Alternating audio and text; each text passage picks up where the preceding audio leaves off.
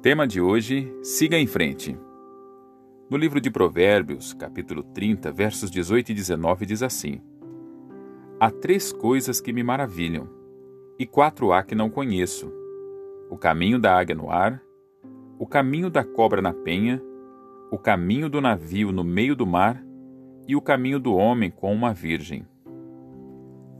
O sábio escritor fala sobre a águia no ar, a cobra na pedra, o navio no mar e o homem com uma virgem.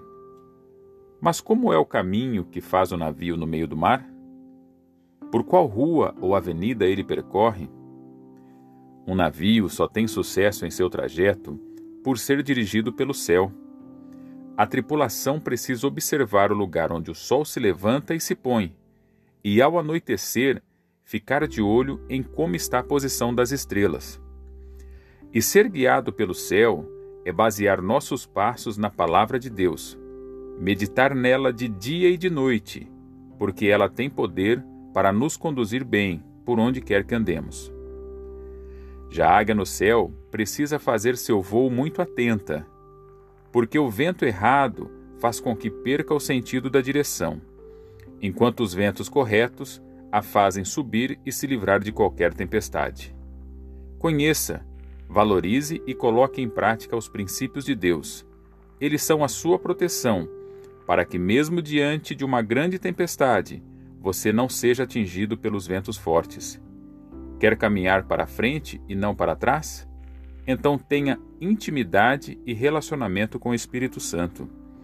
Se você tem se sentado na roda dos escarnecedores e tem dado ouvido aos conselhos de pessoas erradas, a sua vida, seu negócio, casamento e ministério certamente caminharão para trás. Você anseia por seguir em frente?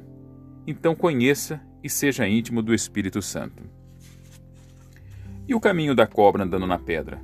O que significa? A cobra caminha sobre as pedras para não deixar rastros. Este é um segredo tremendo para também alcançarmos sucesso. Caminhe pela fé sem deixar rastros. Prossiga com máxima atenção em seu caráter. Não deixe mentiras pelo caminho, porque quem segue deixando rastros, em algum momento terá que olhar para trás e voltar para arrumar e limpar toda a sujeira acumulada por onde passou. Só vai para frente sem precisar voltar para consertar nada quem jamais deixou algum rastro.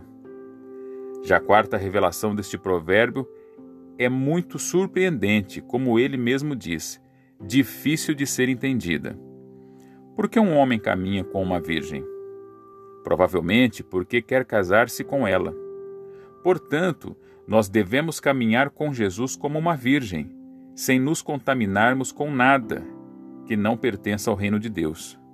Afaste-se de tudo que for pecado e iniquidade, e o noivo suprirá todas as suas necessidades. Para a meditação, vá para frente e não para trás. Conheça as Escrituras, não se desvie nem para a esquerda e nem para a direita. Tenha intimidade com o Espírito Santo.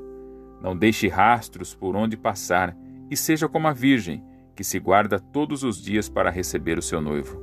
Então, você encontrará pelo caminho as grandezas e os favores de Deus. Deus abençoe o seu dia, Deus abençoe a sua vida.